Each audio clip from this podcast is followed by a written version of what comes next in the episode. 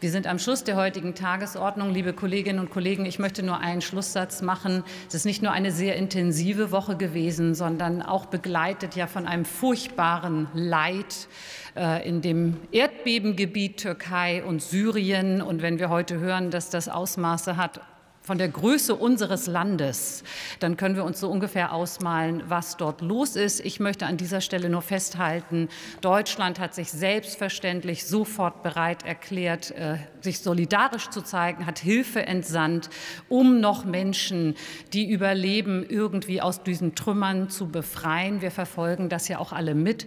Und ich möchte hier deutlich sagen, Trotz dieser Zeiten zeigen sich wieder unglaublich viele Menschen aktiv, sind ehrenamtlich dabei, loszulaufen, Hilfe zu organisieren, zu sammeln und Dinge zu entsenden. Ich glaube, wir können alle zusammen stolz darauf sein, dass wir ein solches Land sind, das immer gerne zur Hilfe bereit ist. Und wir begleiten dies selbstverständlich auch hier im Deutschen Bundestag mit. Vielen Dank.